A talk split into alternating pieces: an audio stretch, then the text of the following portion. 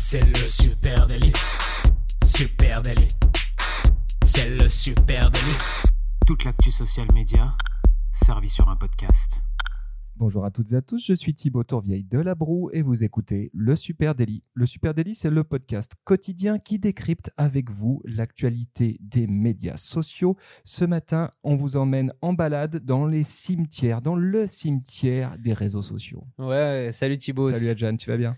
Bah ça va, super. Euh, un peu, un, un peu glauque hein, comme introduction, mais en fait plus drôle qu'il n'y paraît. hein. On aurait dû le garder pour Euh, Halloween ce- ouais, ce- cet épisode, je C'était pense. pas mal.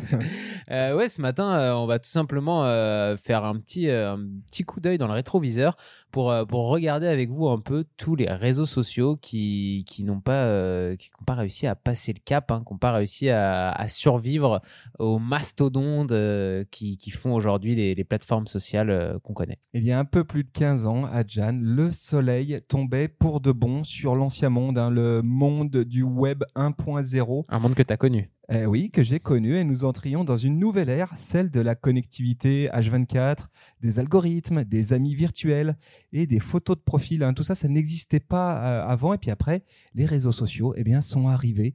Et en 15 ans, eh ben, il s'est passé un paquet de trucs. hein. On en a vu défiler des plateformes sociales, j'en ai vu défiler euh, quelques-unes et certaines ont résisté. Facebook, bien entendu, on va en reparler, euh, mais nombreux aussi sont les réseaux qui, après avoir connu eh ben, une heure de gloire ou en tout cas quelques années de gloire, ont fini leur courte euh, carrière aux oubliettes du web.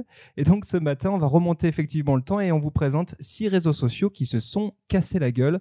On va peut-être commencer avec... Bah oui, il n'y a pas d'autre mot. Y va commencer avec Friendster. Le premier, hein, le first one, l'ancêtre du, réseau social. Euh, bah, bien sûr, il a été créé en, Califor- en Californie, pardon, à Mountain View, Euh, un peu comme, euh, comme la suite des réseaux sociaux. c'est un peu, voilà, c'était écrit, quoi. Ça devait commencer là-bas. Il a été créé en mars 2002, donc ça, commence à, dater sérieusement. Et ce site était basé tout simplement sur des cercles au réseau d'amis, donc quelque chose qu'on connaît encore aujourd'hui. Il a été fait en fait vraiment avec une réflexion de la démonstration du phénomène de- du petit monde ou du paradoxe de Milgram. Je ne sais pas si tu vois ce que c'est. Oui. C'est c'est assez simple, hein, je vais euh, redire en deux mots ce que c'est. C'est une étude de 1967 d'un certain Milgram qui démontre que chaque Américain est relié au maximum par six personnes.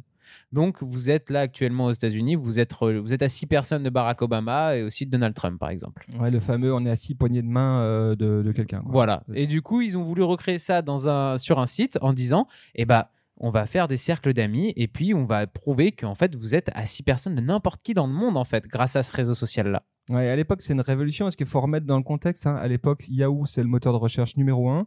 Euh, T'es en 2002 hein, et euh, on installe Internet, tu sais, avec le petit CD AOL que tu reçois. euh, Ouais, je vois très bien. etc. Donc on est, on est quand même très très loin. voilà, pour les plus jeunes qui nous écoutent, on est quand même très très loin euh, du web qu'on connaît aujourd'hui. Et à l'époque, tu as raison, il y a un garçon qui s'appelle Jonathan Abrams qui crée Friendster et c'est le premier vrai réseau social. hein. Et Eh oui, ils sont numéro un jusqu'en avril 2004 hein, quand même. hein. Donc ils restent à un moment donné seuls dans ce, dans ce créneau-là. Euh, pendant deux ans, c'est les number one jusqu'à ce qu'ils soient euh, rattrapés par MySpace, mais on en parlera un peu plus tard. Ouais, donc là, euh, Friendster passe la barre des 3 millions d'utilisateurs au cours de ses trois premiers mois, donc gros succès. hein. Mhm. Euh, et en 2006, eh ben, Jonathan Abrams, il refuse une offre de rachat de Google pour 30 millions de dollars. Aïe, aïe, aïe. Euh, C'était une mauvaise idée. Ouais. C'était une mauvaise idée parce qu'effectivement, quelques mois plus tard, eh bien, il y a MySpace qui explose. Friendster est mort et enterré. On n'en parle plus euh, de Friendster. Voilà. Et ensuite, MySpace, 2003. Euh, Qu'est-ce qu'on peut dire de MySpace? Tu te souviens de MySpace, le, le bon vieux Tom? Ah oui, je me souviens avec très bien. blanc Tout le monde était ami avec lui. Ah ouais, le meilleur copain. Euh, bah, MySpace est fondé effectivement par Tom Anderson et Chris DeWolf. C'est en août 2003. Exactement. Euh, MySpace né en 2003 aux États-Unis aussi. Et puis très vite, hein, MySpace, ça devient un gros succès. Euh, pour les plus jeunes qui connaîtraient pas MySpace, hein, parce que ça peut arriver, euh, qui nous écoutent, c'est un réseau social qui était en fait vraiment basé sur la musique. Et de nombreux groupes, artistes, se sont à l'époque créé euh, une page MySpace pour diffuser leur musique sur Internet. Donc vous pouviez charger vos morceaux, vous pouviez vous présenter, présenter votre groupe. Et ça permettait d'avoir un réseau de fans qui vous vous suivaient euh, sur MySpace ou de- d'amis, hein, d'autres personnes qui avaient aussi des comptes MySpace. Ouais, à l'époque, c'était un phénomène. C'était vraiment un lieu de découverte musicale. Il y a plein de groupes Ah d'ailleurs qui ont émergé par MySpace. Je À sais pas si toi, tu t'en souviens de quelques-uns. euh, J'en ai pas en tête Moi, je là me comme souviens qu'on mais- parlait de groupes MySpace. Je crois que tu as des mecs comme les Bébés Brunes ou des trucs comme ça. Ils ils ont été découverts vraiment via MySpace. Mais il y en a Euh, eu, ouais. Il y en a eu de nombreux. Et, euh, et en fait, pour se rendre compte à quel point MySpace ça a été un succès, en octobre 2005, MySpace, c'est le quatrième site le plus consulté derrière Yahoo, AOL et MSN, et devant eBay ou euh, Facebook qui est encore embryonnaire. Ouais, voilà. Et il est racheté par le groupe euh, de Rupert Murdoch, News Corp, hein, en juillet 2005 pour 580 millions de dollars. ce qui est quand même une somme énorme. Donc Rupert Murdoch, le roi des news, hein, le roi de l'info, s'achète ce- cette plateforme sociale où en gros ça clignote dans tous les sens.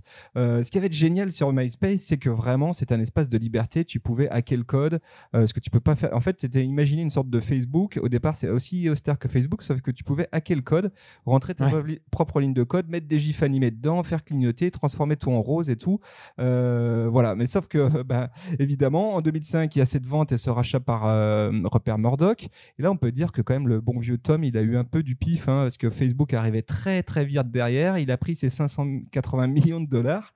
Et en 2008, eh ben, Facebook éclipse euh, le nombre d'utilisateurs mensuels de MySpace. À ce moment-là, en 2008, il y a 230 millions de comptes ouverts hein, sur le site MySpace, ce qui était quand même pas rien. Et puis en 2010, hein, je pense que, je sais pas si tu as connu ce groupe qui s'appelait euh, Les Rois de la Suède, qui avait écrit un morceau déjà à l'époque, MySpace, tu vas mourir. Et ouais, C'est ben- le groupe de Monsieur Poulpe. Ouais, bah, qu'est-ce qui... ouais, c'est ça, d'accord, c'est drôle. Et qu'est-ce qui a tué euh, du coup MySpace? Eh ben, on peut dire euh, sans doute euh, l'arrivée de- évidemment Facebook, interface standardisée euh, sur Facebook, ce qui plaisait vachement plus aux nerds, hein, parce que c'était c'était c'était un peu geek MySpace, mais c'était surtout pour les petits rigolos, ceux qui voulaient parler vraiment entre eux de bouquins, de trucs. Oui. C'était pas sur sur MySpace. On peut parler autre chose de qu'autre chose de musique sur Facebook, donc ça, ça séduit. Et puis surtout sur Facebook, tu as ta propre identité, ce qui n'était pas du tout le cas de MySpace. C'est vraiment le règne du pseudo. Donc Facebook arrive euh, en face et puis euh, évidemment tue, euh, tue MySpace. quoi. Alors, ce qui est assez fou quand même pour conclure avec MySpace, c'est que c'est vraiment un réseau qui a, qui a pas qui a jamais eu d'équivalent en fait par la suite. Peut-être un peu SoundCloud qui est, qui est arrivé ensuite et qui a propulsé par exemple le cloud rap à, à- à l'époque de son apogée. Mais euh, il n'y a jamais eu de plateforme comme ça musicale euh, et euh, réseau social qui, qui a vraiment explosé depuis MySpace. Ouais, ça pourrait être Spotify, ça pourrait être SoundCloud. Mais c'est pas ni vraiment un réseau social, vrai quoi, après, il y avait vraiment un positionnement à part. Ce qu'on peut dire, hein, c'est que MySp- en 2011, MySpace licencie la moitié du personnel. Merci les gars, euh, au revoir et bonne chance.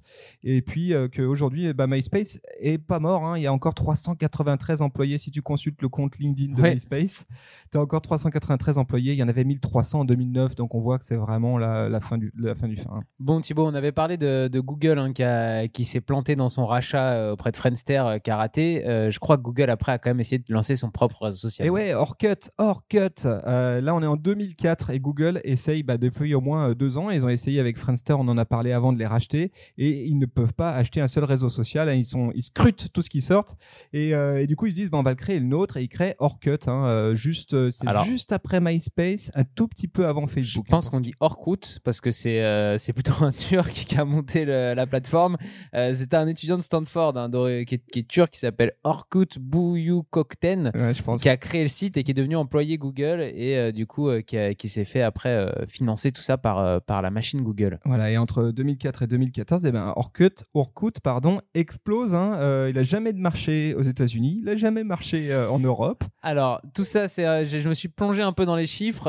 Effectivement, en, le réseau qui est créé en 2004, il compte 50 millions de- d'utilisateurs deux ans plus tard. Donc, c'est pas énorme. Et dans ces 50 millions, il y en a la moitié qui vient du Brésil. Mais si on va encore plus loin, donc on va revenir là-dessus, mais si on va encore plus loin, 90% des utilisateurs du réseau se situent entre le Brésil, l'Inde, les États-Unis et l'Iran. Ouais, ça, c'est Et rien d'autre après. C'est quand même incroyable. C'est un réseau social qui en fait a pris, mais que dans certains pays, très étrangement. On sait pas pourquoi. principalement au Brésil, quoi. C'est ouf. Exactement. Brésil, euh, 26 millions d'utilisateurs au Brésil, ce qui est Ah incroyable. ouais, à un moment donné, j'ai un chiffre comme ça. Il y avait 27 millions de membres en Ah ouais. Inde contre seulement 4,2 millions sur Facebook euh, en Inde. Waouh. Donc ils sont loin devant. Euh, et Orkut, hein, qu'est-ce qu'on y trouvait sur Orkut? Bah, C'est un peu un Facebook. hein, concrètement, c'est à peu près la même chose. Ouais, on retrouve même les premiers, euh, les espèces de premières réactions. Euh, j'ai trouvé ça avec un visage souriant, un glaçon ou un cœur. Donc euh, les premiers émoticônes, un peu, j'ai envie de dire, euh, de l'époque. Et euh, Orkut arrivait pourtant en plus dans un bon timing, hein, parce que juste après la création de MySpace et avant la création de Facebook, donc on pouvait se dire genre, ah, est-ce que Orkut, euh, y a- y a- ils ont une fenêtre de tir en tout cas, et puis au final, non, ça a jamais pris internationalement. quoi. Ouais, ça a jamais tellement pris. Euh, Facebook, ben, évidemment, euh, l'a emporté. hein. Pourquoi? Ben, Peut-être euh, dans les choses qui sont évoquées, on parle de plus de jeux sur Facebook qui avaient vite saisi cette occasion-là, l'entertainment sur sa plateforme, les notifications, le look plus professionnel aussi de Facebook, plus léché, et puis surtout l'internationalisation. hein, c'est ce que Facebook a très bien réussi. C'est qu'en Eh oui. assez peu de temps, ils ont réussi à devenir incontournables. Et ce qui se passe, c'est quand tu es en Inde ou quand tu es au Brésil, ben, et que tu as des potes euh, aux États-Unis ou en, en Europe, et ben à un moment donné, bah, tu bascules sur la plateforme où là où ils sont parce que tu as envie de parler avec eux. Donc en C'était la 2014, force de Facebook, le niveau mondial de, de la plateforme, le fait de se développer de partout. et voilà, donc en 2014, Google abandonne Orkut qui avait encore une communauté 300 millions de membres à l'époque quand même. hein. et, euh, et voilà, RIP Orkut et puis qui gagne encore. Euh, J'aimerais parler ouais, maintenant d'une application en fait, d'un réseau social qui, euh, qui est arrivé euh, d'abord sur les téléphones. C'est un peu la, pro- le prom- la première plateforme sociale vraiment destinée au téléphone, s'appelle Path. Path. ouais, pas comme comment- le chemin en anglais. hein. Voilà, PATH, excusez-moi pour mon anglais catastrophique, de, de- qui a été créé en 2010 euh, et comme je disais, qui était spécifiquement fait pour une utilisation en mobile. Ouais, c'est la première application bah sociale. Pass. Je trouve qu'il y a un côté avant-gardiste ouf. Euh, Pat, en plus, joue la carte de l'in- de l'intimité et de la confiance dans un réseau en fait social fermé. C'est-à-dire que vous rentrez vos amis et ça s'arrête là. Il n'y a pas de visibilité publique. Donc, euh, donc c'est exactement ce qui fonctionne aujourd'hui, hein, euh, la confiance et après tous ces scandales Facebook. Et puis. Euh, Pass s'était déjà développé et avait déjà des fonctions qu'on retrouve aujourd'hui chez tous les grosses plateformes sociales que sont Facebook ou Instagram. Je vais juste vous les citer, vous allez voir, c'est assez fou. Euh, on pouvait à l'époque publier des photos avec des filtres, euh, hello Instagram, euh, se géolocaliser, citer des amis avec qui on se trouve ou alors de la musique qu'on est en train d'écouter, annoncer par exemple quand on va se coucher ou commenter les publications de ses amis justement pour euh, faire de l'interaction et converser. Ouais, Pass, c'était clairement une Incroyable. application avant-gardiste parce qu'il faut rappeler qu'elle a été créée en 2010 et à l'époque, Facebook vient à peine de lancer son bouton like. Donc, autant te dire que. euh, En avance de ouf. Pass est vachement en avance. Avec, effectivement, comme tu l'as dit, une spécificité, c'est que c'est une application sociale. Et eux, ils ont toujours revendiqué qu'ils n'étaient pas un réseau social, qu'ils étaient un réseau personnel. Et ça, c'est vachement intéressant parce que Grave. euh, qui est-ce qui a monté ce- cette application? Eh bien, il y a David Morin, c'est un ancien euh, de Facebook. Et puis, il y a Dustin Miro, qui est, un- qui est Napster. En fait, c'est le mec qui a tenu Napster. Donc, autant dire qu'ils étaient quand même un peu dans le game de la techno. connaissez un peu. Euh, et eux, ils se sont basés sur les, les conclusions d'un anthropologue qui s'appelle Robin Dunbar. hein. je pense que tu en as parlé tout à l'heure. Tu parlais de Dunbar tout à l'heure ou non, c'était un autre? ouais. Pardon. Euh, et donc Robin Dunbar, il dit, euh, lui, qu'on a en général entre 40 et 60 amis proches. Et eux, ils décident, et ça c'est la grosse spécificité des passes, c'est de limiter à 50 amis par membre. En gros, tu Oui. t'inscrivais sur l'application et tu pouvais avoir que 50 personnes comme amis proches. Euh, c'est rigolo parce qu'effectivement, on a le sentiment bah, que c'est un peu ce qui est en train de se reproduire aujourd'hui dans Facebook, dans Instagram. Il y a un peu de resserrement sur l'aspect communautaire. avec par exemple les amis proches hein, euh, qu'on voit euh, la fonction amis proches sur Instagram euh, qui, est, qui, est, qui est très en vogue et euh, à son apogée un pass en 2012 compte 3 millions d'utilisateurs donc c'est resté quand même assez restreint Tiens, mais d'ailleurs, ce qu'on peut dire, c'est qu'aussi, au bout de trois mois, eh bien, les fondateurs refusent une offre de 200 millions de dollars offerte par Google, hein, qui, qui, comme je Toujours disais là. tout à l'heure, voulait absolument racheter tout. Euh, voilà, donc c'était peut-être une erreur. hein, Ils auraient peut-être dû la prendre, la thune, parce qu'en Ouais. 2014, Pass ferme ses portes. Euh, voilà, pourquoi ils ont eu un gros scandale Il faut dire qu'en 2012, ils ont eu un scandale, Pass, parce qu'ils ont dû- été obligés de reconnaître qu'ils utilisaient les contacts de l'annuaire téléphonique de la personne qui utilisait l'appli. À l'époque, c'était tabou, c'est-à-dire tu t'inscrivais sur une appli, euh, l'appli n'était pas censée aller lire euh, ton annuaire de contact. Ouais, ce qu'il y a dans ton téléphone Et quoi. eux, ils lisaient ce qu'il y avait dans le téléphone pour faire Mm. des relances du marketing vis-à-vis de ces gens en disant Eh, venez vous inscrire sur Pass. Donc évidemment, eh ben, ils ont pris un énorme tabou, euh, un énorme Trop scandale et se sont cassés la gueule en 2014. Allez, parlons de Vine. Ouais, Je enfin, enfin un réseau social qui n'a pas, qui a pas été racheté par Google ou voulu être racheté par Google puisqu'il appartenait quasiment depuis le départ à Twitter. Effectivement, Vine, il a été conçu en 2012 et a été racheté la même année directement par Twitter pour être lancé en janvier Il 2013. faut même préciser qu'il a été racheté avant son son lancement officiel. Ça, c'est ce ouf. je ça. Euh, le, le fondateur Jack Dorsey, le fondateur de Twitter, il tombe sur Vine et il kiffe et il dit ce truc-là, peut, ça peut devenir encore plus énorme que Twitter, donc on va le racheter avant même que ça sorte. Euh, donc effectivement, euh, bah voilà, Twitter, Twitter détient Vine, hein, qui, a, qui a un énorme succès, qui est une plateforme de micro-blogging vidéo en fait. Ouais, c'est une application qui permet de faire des, comme tu dis, des micro-vidéos de 6 secondes montées ultra facilement, puisqu'en fait, dès que vous appuyez sur le bouton enregistrer, ça enregistre, et vous pouvez vous arrêter et reprendre, et ça met euh, les unes derrière les autres les images que, vous prenez. Donc, euh, ça fait aussi des vidéos de 6 secondes qui tournent en boucle, donc euh, ça ressemble un petit peu à des GIFs, hein, comme on peut connaître aujourd'hui. Et puis, euh, le principe, c'est qu'il y a moins d'images par seconde que dans une vidéo classique, donc les vidéos sont plus légères et ça améliore la fluidité de l'application et la facilité pour charger ces vidéos-là dans l'appli. On se rend compte quand même que, que c'est un petit peu, euh, pour moi, c'est un petit peu l'ancêtre de la story aujourd'hui euh, d'Instagram ou de Facebook. À l'époque, c'est un phénomène de société. hein, Vine, euh, ça, ça a lancé des comédiens, ça a lancé des, des créateurs de contenu euh, clairement, et puis surtout, ça a lancé ce format, comme tu dis, qui, qui, qui aujourd'hui, alors c'était un format carré, À l'époque, c'était carré. encore. mais, mais clairement, on est ce qu'on retrouve dans TikTok, etc. C'est très très proche de ce qu'il y avait sur Vine. Exactement, dans TikTok. Et puis le fait de filmer comme ça des, des vidéos qui, sont, qui sont ultra simples, qui sont, euh, qui sont très, euh, comment dire, très, euh, qui sont pas léchées, quoi. Il n'y a pas de. Fait maison, quoi. Voilà, c'est du it fait maison, ouais. exactement. Et, et puis, euh, tu dis, c'est un phénomène de société à tel point qu'en 2014, pendant la Coupe du Monde au Brésil, il y a tellement de personnes qui utilisent Vine en direct des stades ou devant leur télé pour euh, montrer des buts ou des choses comme ça, que la chaîne qui retransmet la Coupe du Monde en France, Bein Sport, s'inquiète publiquement et euh, demande comment on peut faire pour restreindre toutes ces vidéos. Ouais, donc tout avait l'air de bien, bien être parti pour Vine, sauf qu'en 2016, eh ben, Vine ferme ses portes littéralement. Pourquoi? Eh ben Parce que Twitter se porte financièrement plutôt très mal. C'est la maison mère et ils ont décidé d'être rentables. Donc du coup, ils coupent euh, bah, là où euh, ça fait pas de revenus et notamment sur, euh, sur Vine. Euh, et puis ils payent aussi leur, capa- leur incapacité à maintenir leurs utilisateurs actifs en face. Il y a YouTube qui a pris une énorme place et puis il y a Facebook bien sûr qui arrive très fort sur la vidéo, Instagram, Snapchat. Donc en gros, tous leurs talents sont en train de, de se barrer sur d'autres plateformes. Et bon, bah, résultat des courses, euh, ils, ferment, ils ferment en 2016. Il y a des grosses rumeurs hein, sur un Vine 2.0. Mais il y a encore beau, il y a des sociétés apparemment euh, asiatiques qui chercheraient depuis la fermeture à racheter euh, les droits de Vine à Twitter pour pouvoir euh, relancer cette application. Si si vous êtes trop jeune pour vraiment connaître, même si là quand même c'est vous êtes vraiment très jeune dans ce cas-là, mais vous pouvez aller vous faire des gros best-of Vine sur YouTube. Il y en a des très très très très Ouais, drôles. ça reste toujours très bien. Allez, le dernier, on va finir en beauté ou pas. C'est Google Plus. Google Je Plus, connais bah voilà, Google, à force de monter des trucs, de vouloir racheter des réseaux sociaux, etc. Et ben ils se sont dit, allez, on y, on y- on s'en remet une couche euh, et on crée Google Plus. Google Plus qui a été fondé, euh, créé en 2011. Euh, franchement, pour être honnête, on n'a jamais bien compris cette histoire de Google Plus.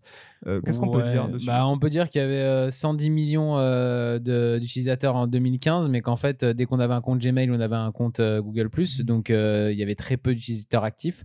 Et euh, une étude en deux- dès 2012, hein, un an après euh, que c'était monté, euh, montrait qu'un utilisateur en moyenne passait 3 minutes par mois sur, sur Google.